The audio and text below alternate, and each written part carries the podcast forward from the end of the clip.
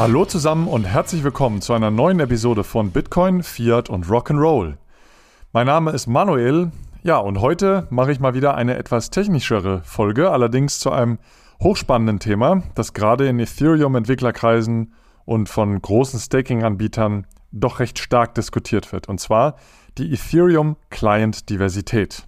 Und wenn du nun glaubst, dass das überhaupt nicht relevant für dich ist, dann möchte ich dich in dieser Folge vom Gegenteil überzeugen. Denn nachdem ich von der Problematik gehört habe, da war mir sofort klar, dass ich dazu eine Podcast-Folge aufnehmen möchte und euch Hörer des Podcasts dieses ja doch etwas komplexere Thema näher bringen will. Ja, aber was hat es jetzt mit dieser Ethereum-Client-Diversität äh, auf sich und warum spreche ich heute darüber? Naja, es gibt einen ganz konkreten Vorfall und zwar am 21. Januar diesen Jahres wurde ein Bug, also ein Fehler, im zweitgrößten Execution Client von Ethereum, der Nethermind heißt, festgestellt, wodurch er, also der Client, äh, über mehrere Stunden offline genommen wurde. Und ja, der Bug, der konnte doch dann relativ schnell repariert werden und nach nur wenigen Stunden konnte dann auch der Ethereum Client Nethermind wieder von den Nutzern genutzt werden. Aber die Stimmen wurden erneut sehr laut, die auf das Problem einer großen Konzentration von Ethereum-Clients und das konkrete Problem eines Super-Majority-Clients hinweisen. Und ja, genau in dieser Realität leben wir nämlich heute bei Ethereum. Aber bevor wir tiefer in das Thema einsteigen, das zu einem kompletten Niedergang des Ethereum-Ökosystems führen könnte, und ich übertreibe hier nicht, ja, das ist wirklich äh, eine ganz konkrete Gefahr, ähm, bevor wir da tiefer reingehen, müssen wir zunächst äh, verstehen, was äh, Ethereum-Clients sind. Also, Ethereum ist ja ein dezentrales Netzwerk, ähm, eine dezentrale verteilte Datenbank. Das heißt, es gibt also tausende von Rechnern auf der Welt, die miteinander verbunden sind und dieselbe Kopie an Transaktionen in einer Kette von Blöcken, also in der Blockchain, speichert. Und diese Rechner, die werden auch Knoten genannt oder Nodes. Ja? Und auf diesen Knoten, auf diesen Rechnern läuft eine Software. Ja? Und diese Software, die heißt eben Client. Und diese Software lässt letzten Endes das Ethereum-Protokoll äh, laufen und ermöglicht es, dieses zu implementieren. Und zwar bei dem Nutzer, der dann Transaktionen in die Blockchain schreiben will und aber auch an der Validierung der Transaktionen partizipieren möchte. Und das ist ja das sogenannte Staking was äh, letzten Endes der Konsensmechanismus ist seit dem Merge, wo man von Proof of Work auf Proof of Stake umgestellt hat. Ja, und in Ethereum gibt es eben äh, insbesondere seit dem Merge zwei Arten von Clients. Das ist einmal ein Execution Client und einmal ein Consensus Client. Also der eine, der führt die Transaktionen aus und der andere stellt den Konsens her. Die Execution Clients, die hören also auf neue Transaktionen, die peer-to-peer -peer geteilt werden, führen diese dann in der virtuellen Ethereum Machine, also in der EVM, aus und halten dann auch den aktuellen Stand des Netzwerks fest, ja, was also die Kontostände sind, die in Ethereum letzten Endes gespeichert werden, äh, die generell äh, den Speicher für die Blockchain bereitstellen und so weiter.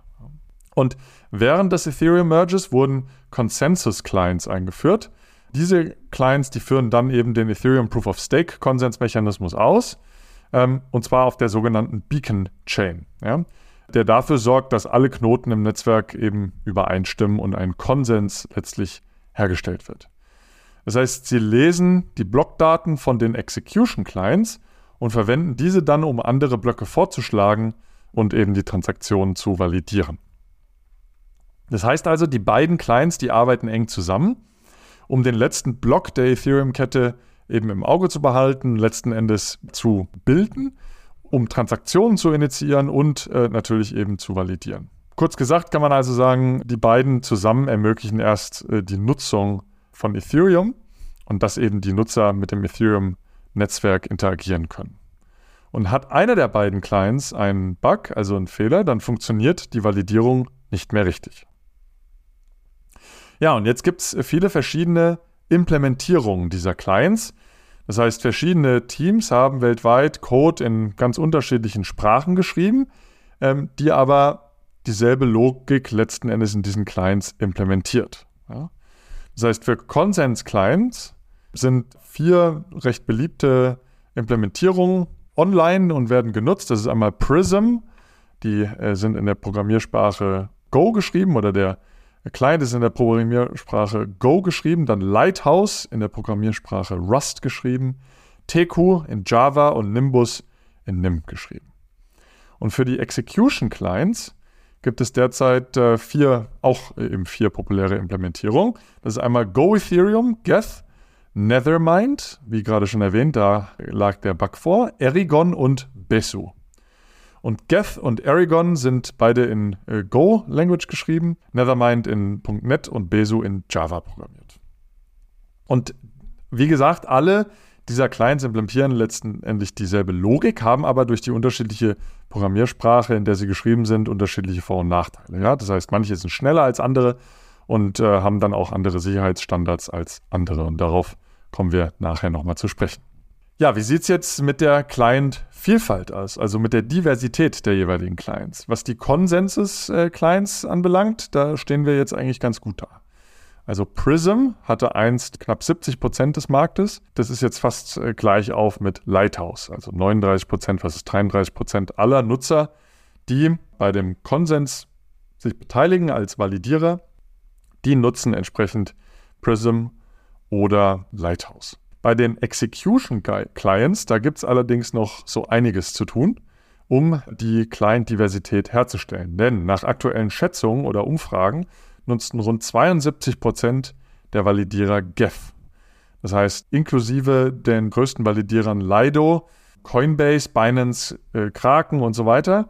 Das bedeutet also, es besteht eine sehr große Konzentration bezüglich der Execution Clients. Bei den Consens Clients, da haben wir Konzentration eigentlich abgewendet. Bei den Execution Clients gibt es die allerdings. So, und jetzt ist natürlich die Frage, na, stellt es denn ein Problem dar? Ja? Und da muss man ganz klar sagen, ja. Das ist ein sehr wohl bekanntes Problem sogar, auf das Experten seit äh, Jahren schon hinweisen. Und auch die Ethereum.org äh, verlinke ich euch gerne auch nochmal in den Show Notes, die als, äh, ja, man könnte sagen, offizielles Handbuch für Ethereum äh, gesehen werden kann. Ähm, auch auf dieser Website wird äh, das Problem der hohen Konzentration von Clients doch sehr eindrücklich beschrieben. Ähm, und es wird auch von den, vor den dramatischen Folgen eines Bugs in einem Supermajority-Client gewarnt. Ja? Ja, was ist jetzt also ein Supermajority Client, was ich jetzt schon mehrfach angesprochen habe?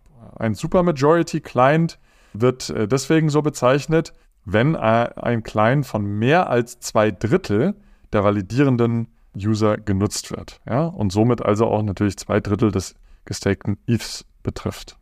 Und im schlimmsten Fall könnte ein Bug, also ein Fehler in einem Supermajority Client, die gesamte Ethereum-Blockchain wochenlang pausieren extrem große Mengen an ETH zerstören, also der nativen Währung vom Ethereum-Netzwerk, der native Coin, und somit ähm, also auch möglicherweise eine Zurücksetzung der Chain unabdingbar machen, weil man einfach nicht wochenlang warten möchte, dass die Ethereum-Blockchain wieder weiter tickt. Das schauen wir uns jetzt in der Episode noch genauer an. Aber bevor wir da noch tiefer reingehen, vielleicht noch die letzte Frage. Warum will überhaupt Ethereum unbedingt so eine Multi-Client-Blockchain sein? Man könnte ja auch ähm, sagen, es soll nur einen geben. Äh, diesem Argument, dem widmen wir uns später auch noch. Bevor es mit der heutigen Episode weitergeht, würden wir euch gerne auf die Digital Euro Conference 2024 oder auch DEC 24 aufmerksam machen. Die erste Auflage in 2023 war bereits ein voller Erfolg. An der Veranstaltung haben neben tollen Speakern mehr als 300 Leute vor Ort und mehr als 1500 online teilgenommen. In 2024 wird die DEC am 29.02. in Frankfurt an der Frankfurt School stattfinden. Es stehen Themen rund um die Zukunft des Geldes auf der Agenda. Also es geht zum Beispiel um den digitalen Euro, also Retail CBDCs. Es geht um Wholesale CBDCs, Stablecoins und Giralgeld-Tokens. Also allesamt Themen, die euch sicherlich auch im Rahmen des Podcasts hier schon häufiger begegnet sind.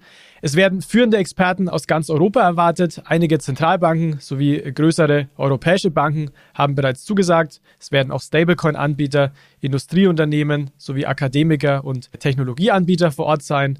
Wenn ihr bei der Konferenz dabei sein wollt, dann könnt ihr euch mit dem Discount-Code BFRR20 20% Rabatt auf die Tickets sichern. Mehr Informationen hierzu findet ihr auch in den Show Notes und wir würden uns sehr freuen, euch bei der DEC 24 ebenfalls vor Ort anzutreffen. Ja, also Ethereum äh, sagt da ganz klar, also die Clients, ähm, diese Software, das ist sehr, sehr komplexe Software.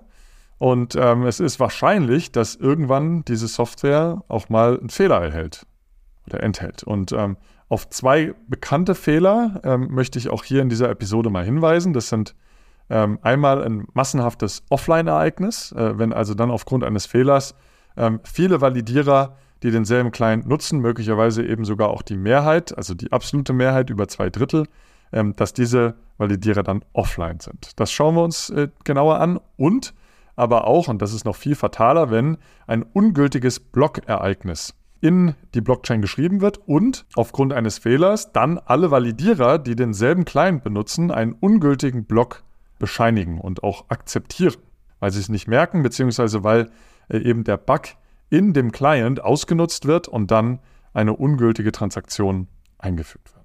So, fangen wir mal mit dem ersten Fehler an. Also ein weit genutzter Client und somit eben auch die Staker und Validierer, die geht ähm, oder der geht oder die gehen dann offline. Ja, wenn mehr als ein Drittel aller Validierer offline sind, dann kann die Beacon Chain, in der eben der Konsens gebildet wird nach dem Merge, nicht finalisiert werden. Ja, was eine grundlegende Eigenschaft des Konsensprotokolls nämlich die Liveness, gefährdet. So, zwei Punkte, Finalisierung und Liveness. Die Finalisierung bedeutet, ähm, dass eben kein Konsens gefunden werden kann, da es eben eine Zweidrittelmehrheit benötigt, um einen erfolgreichen Block oder um erfolgreich einen Block mit äh, Transaktionen an die Kette, an die Blockchain zu hängen. Ja.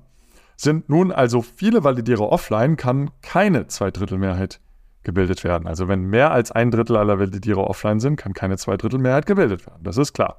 Und somit ist also dann die Ethereum-Blockchain nicht mehr live. Ja? Und somit kommen wir auch zur Liveness, zu der ähm, äh, starken ähm, Bedingung.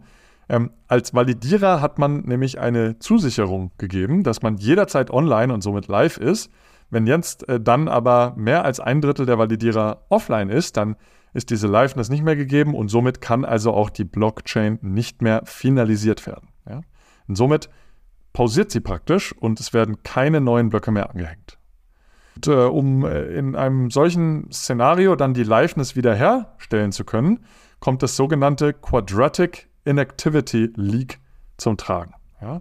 Das heißt, der Gesamtstrafbetrag, äh, also das sogenannte Slashen, des weggesperrten ETHs, also des gestakten ETHs, was die Validierer letzten Endes wegsperren, was dann geslashed werden darf, wenn man eben nicht sich an die Regeln hält, also was zerstört werden darf, wenn man sich nicht an die Regeln erhält. Und dieser Gesamtstrafbetrag, dieses Gesamt-Slash-Vermögen, äh, das steigt dann quadratisch mit der Zeit an, wenn ein Validator weiterhin offline ist. Während die Chain aufgrund der vielen Offline-Staker eben nicht finalisiert werden kann. Und was bedeutet das? Naja, die Menge an geslashten ETHs, die steigt langsam an und dann exponentiell. Aber insofern bluten die Staker erstmal sehr, sehr langsam aus. Ja, anfangs nur sehr, sehr wenig und dann aber immer schneller immer und immer mehr, da mehr und mehr ihrer ETH, die sie gestaked haben, dann eben auch geslashed werden. Und das dauert aber sehr lange und kann sich wirklich über Wochen hinweg ziehen. Und der Mechanismus ist äh, so konzipiert, dass im Falle eines katastrophalen Events oder Ereignis, das eine große Anzahl von Validierern auslöscht, also mehr als ein Drittel, die Chain irgendwann dann wieder finalisieren kann. Ja? Eben in dem Ausmaße, wie die Offline-Validierer einen immer größeren Teil ihres Staking-Einsatzes verlieren, wird natürlich der absolute Anteil, den sie haben an der Gesamtzahl der gestakten ETHs, immer kleiner. Und wenn Ihr Einsatz dann unter ein Drittel wiederum sinkt, dann erreichen die verbleibenden Online-Validierer mit ihrem gestakten Vermögen die erforderliche Zweidrittelmehrheit, sodass sie dann die Chain wieder finalisieren können. Ja? Also nochmal, wenn also mehr als ein Drittel offline sind, dann wird äh, zunehmend immer stärker geslashed, das Vermögen, was die Validierer weggesperrt haben, bis dann die noch verbleibenden Validierer wieder eine Zweidrittelmehrheit erlangt haben, gemessen an dem gestakten ETH. Und dann kann erst wieder die Chain finalisieren. Ja? Und wenn also jetzt, ich sag mal, knapp mehr als ein Drittel der Validierer offline sind, dann äh, wird das, naja, irgendwann wieder gehen. Ja? Aber wenn dann doch weitaus mehr als äh, ein Drittel der Validierer offline sind, dann dauert das natürlich A, sehr viel länger und B, wird sehr viel mehr ETH geslashed, weil wir eben hier in einer, ja, man sagt Quadratic Inactivity League, also einer exponentiellen Zerstörung letzten Endes des gestakten Eves äh, stattfindet. Ja gut, also wie hoch ist jetzt aber dieses Risiko der Offline-Aktivitäten der Clients? Naja, das ist nicht besonders hoch, da die Client-Developer etwaige Bugs natürlich eigentlich sehr schnell fixen können, also reparieren können, sodass dann die Validierer relativ schnell wieder online kommen können. Das ist erwartbar, sage ich mal, nach ein paar Stunden oder wenigen Tagen. Und alternativ können die Staker natürlich auch jederzeit andere Clients nutzen, die ja äh, online sind und somit weiterhin dann auch online sein.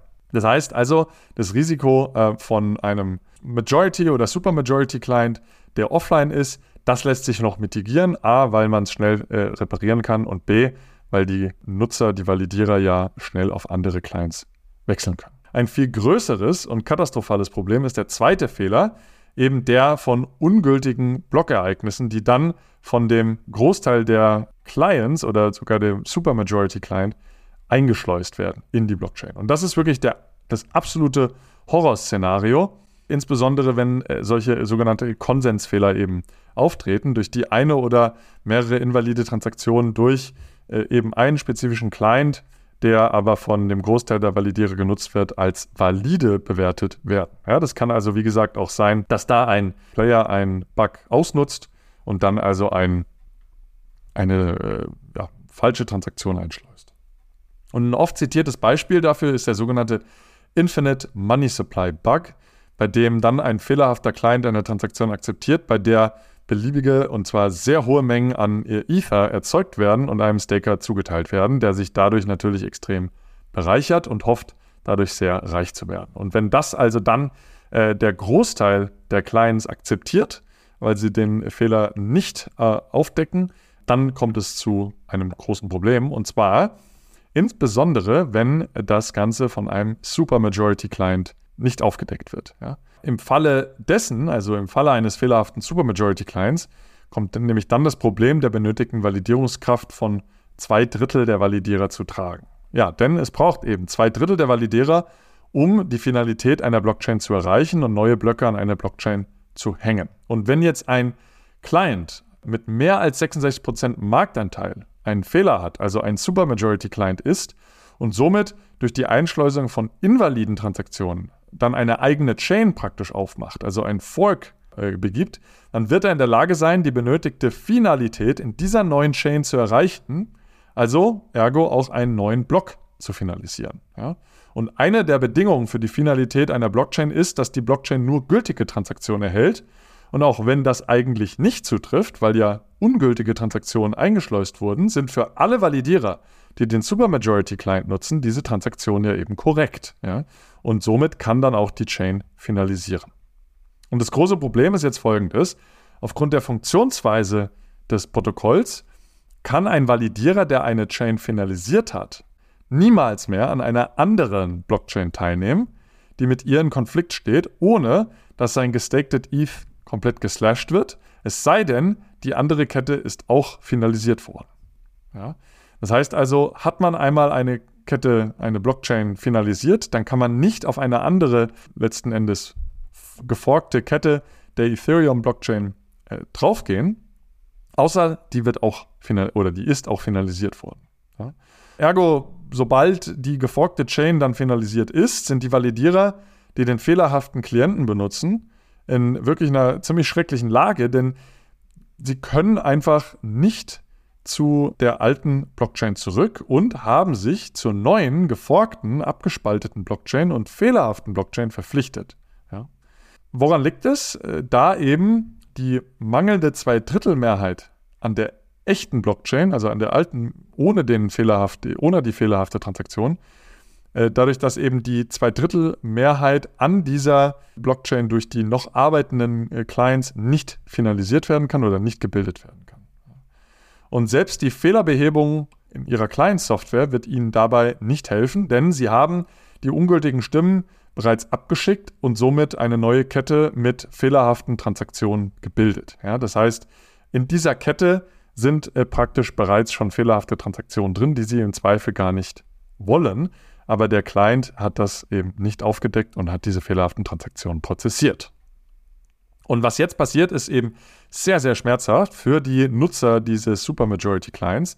Denn ja, die eigentlich echte Blockchain mit den Minority Clients, die nicht finalisiert werden kann, wird dann in dieses Quadratic Inactivity Leak geraten, das ich eben gerade beschrieben habe, da der Großteil der Staker eben nicht online ist ja, und den zugesagten Validierungsprozess auf der echten Chain durchführt. Ja. Und über mehrere Wochen hinweg werden dann die Staker, die an der neuen Blockchain, an dem neuen Fork arbeiten, für ihre Nichtaktivität bestraft und ihre ETH werden also immer und immer stärker geslashed, so lange, bis genug ETH zerstört wurde, damit die echte Chain mit den Minority Clients wieder mit zwei Drittel Mehrheit der anderen Clients finalisieren kann. Ja? Das heißt also, was ich äh, vorhin auch beschrieben habe, das gesamte gestakte Vermögen derjenigen Validierer, die den Supermajority Client nutzen, dieses gestakte Vermögen, das wird so weit zerstört, bis dann die Nutzer oder die Staker, die ein Minority Client, also weniger als ein Drittel der gestakten ETHs äh, ausmachen und einen anderen Client nutzen, die werden dann erst wieder in der Lage sein, die Blockchain weiterzusetzen, wenn diese dann eben zwei Drittel des gestakten ETHs auch nutzen und somit also dann die Clients auch in der absoluten Zweidrittelmehrheit sind. Und erst dann kann die eigentliche Chain wieder finalisiert werden und alle Staker der geforkten Chain können dann wieder zu ihr wechseln, um somit dann also die echte Blockchain weiter nutzen und auch validieren. Ja. Und in dieser echten Blockchain sind eben dann auch keine falschen Transaktionen drin, denn die hat oder haben ja die Minority Clients, also die anderen Clients, nie prozessiert und nie akzeptiert. Die Blockchain wird dann also wieder nur valide Transaktionen enthalten, aber die Unterbrechung wird wirklich Wochen gedauert haben und Millionen von ETH würden dabei vernichtet werden, was natürlich äh, eine Katastrophe ist, zu einem riesen Vertrauensverlust führen wird und äh, natürlich auch den Preis von ETH einbrechen lassen wird. Ja, also das ist äh, die Gefahr, die hier droht auf Basis eines fehlerhaften Supermajority Clients, wenn da eben fehlerhafte Transaktionen eingeschleust werden und dann auch alle Clients diese fehlerhaften Transaktionen nicht bemerken, sondern prozessieren. Da gibt es natürlich jetzt manche Experten und manche Teilnehmer im Ethereum-Ökosystem, ich habe es eingangs schon erwähnt, die argumentieren, dass die Nutzung eines einzigen Clients das Problem lösen könnte. Ja, schließlich nutzen ja auch viele andere Blockchains nur einen Typ von Client und haben gar keine unterschiedlichen äh, Versionen von unterschiedlichen Clients. Aber so schlimm, wie sich ein Fork, wie ich es eben gerade schon beschrieben habe, auch anhört, im Falle eines kritischen Fehlers in einem Client ist es eigentlich aber äh, ein Feature und kein Bug. Und das äh, will ich nochmal darstellen, denn wenn alle denselben Client verwenden, dann müsste man, um diese fehlerhafte Transaktion wieder aus der Blockchain praktisch rauszukriegen, dann müsste man praktisch zu dem Block zurückkehren, der finalisiert wurde, bevor der Fehler auftrat und die Chain also letzten Endes auf den Stand vor dem Client-Bug zurücksetzen. Und ein solches Zurücksetzen der Blockchain ist also definitiv ein absolutes Horrorszenario der Ethereum Community und bedürfte einer Einigung von mehr als zwei Drittel der Validierer und würde im Zweifel dann aber trotzdem erneut zu einem Fork führen, ähnlich wie es dann nach dem DAO-Hack 2017 war das, äh, glaube ich, 16 oder 17, zu Ethereum Classic kam. Ja? Also das war ein Fork, der dann derjenigen Miner, ähm, damals noch ein Proof-of-Work-Mechanismus, die nicht zustimmten, dass die Blockchain zurückgedreht wurde und den Hack rückgängig zu machen, entstand. Und die gibt es bis heute, Ethereum Classic, äh, und die beinhaltet letzten Endes diese fraudulent Transaktionen, diese fehlerhaften und falschen Transaktionen, die wegen dem DAO-Hack entstanden sind. Äh, weiterhin, ja. Und die heutige Ethereum-Blockchain, die wurde praktisch zurückgedreht. Da hat man äh, eben sich einigen müssen, aber das gilt bis heute als absolute Ausnahmesituation und soll eigentlich niemals äh, wieder äh, gemacht werden. Ja. Und ja, das wäre natürlich auch ein Riesenvertrauensverlust und ähm, würde sicherlich auch den, den, den Preis von ETH äh, sicherlich einstürzen lassen und ein massiver Vertrauensverlust letzten Endes bedeuten, weil äh, dann auch gezeigt wird, dass man letzten Endes eine ja, dezentrale Blockchain doch zurückdrehen kann und gewisse Transaktionen wieder rückgängig machen kann. Ähm, insofern gilt es eigentlich als keine Alternative, nur einen einzigen kleinen Typ zu nutzen. Äh, man plädiert in Expertenkreisen eigentlich viel mehr dafür, viele, viele unterschiedliche Clients zu nutzen. Und die maximal gesunde Konzentration sollte ungefähr bei 33 Prozent pro Client liegen. Ja? Und äh, wie gerade schon äh, erzählt am Anfang bei den Konsens-Clients, da äh, sind wir da soweit auf einem guten Weg. Aber bei den Execution-Clients, da sind wir überhaupt nicht da, denn da sind wir bei 72 Prozent äh, bei Geth. Also das ist absolut ein Supermajority-Client. Und Besu hat 14 Prozent aktuell, Nethermind 13 Prozent. Und äh, ich äh, verlinke euch da hier nochmal eine Website, wo das dargestellt wird in den Show Notes. Ja, ein weiteres Problem ähm, ist, dass es leider keine wirkliche Möglichkeit gibt, über das Ethereum-Netzwerk festzustellen, welche Execution-Clients aktuell genutzt werden. Ja, die Angaben sind insofern nur Schätzungen, die auf Befragungen der größten Staking-Anbieter basieren. Und das ist natürlich keine gute Situation und wird von vielen Developern auch kritisiert. Ähm, es braucht definitiv mehr Klarheit und äh, eine objektive Messbarkeit, welche Clients genutzt werden im Execution Layer. Und es gibt ähm, leider auch keine Möglichkeit, die wirklich stark benötigte Diversität an äh, Clients zu incentivieren. Beispielsweise durch eine höhere Wahrscheinlichkeit beim Staking-Prozess ausgewählt zu werden, wenn man keine super, keinen Super-Majority-Client nutzt. Das heißt, das ist aktuell noch ein ungelöstes Problem in Ethereum Space. Wie wahrscheinlich ist jetzt so ein katastrophales Ereignis? Nun, das ist gar nicht mal so unwahrscheinlich. Ja? Also ein Super-Majority-Client-Bug mit einer invaliden Transaktion ist im März 2022 im Ethereum Kiln Testnetz aufgetreten. Und eine Beschreibung des Vorfalls packe ich äh, nochmal in die Show Notes. Da könnt ihr mal nachlesen, wenn euch das genauer interessiert.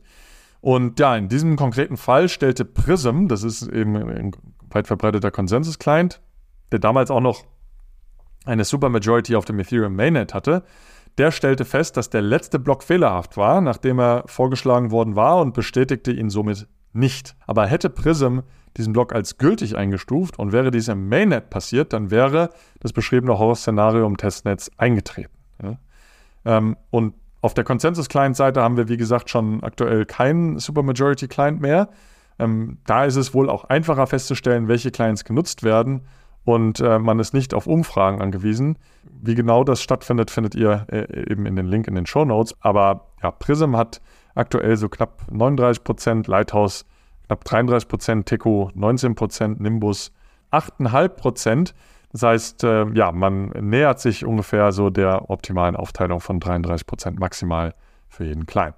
Ja, was ganz interessant war, jetzt nochmal äh, auf den Markt zu blicken, was da so passiert ist. Nach diesem Minority Client Bug in Nethermind der ja letzten Endes am 21. Januar auch stattgefunden hat. Wie gesagt, kein Supermajority Client, das heißt, da ist kein Fehler, jetzt irgendwie kein katastrophaler Fehler aufgetreten, der zu so einem Event führen könnte. Aber natürlich kann so ein Fehler auch bei Geth, dem aktuellen Supermajority Client, auftreten und von daher werden ja diese Warnungen gerade eben wieder lauter. Ja, was ist im Markt passiert? Äh, Coinbase, das ist eben auch einer der größten Staking-Anbieter, äh, der wurde ganz konkret auf äh, X auf das Problem von einem großen ETH-Besitzer angesprochen, der über Coinbase seine ETH äh, gestaked hat, denn er hatte davor alle seine ETH von Coinbase abgezogen, worauf Brian Armstrong, äh, der CEO von Coinbase, dann äh, wirklich direkt am nächsten Tag ankündigte, äh, sich der Situation anzunehmen und hat dann in einem Tweet äh, oder in einem X-Thread oder wie man das jetzt nennt,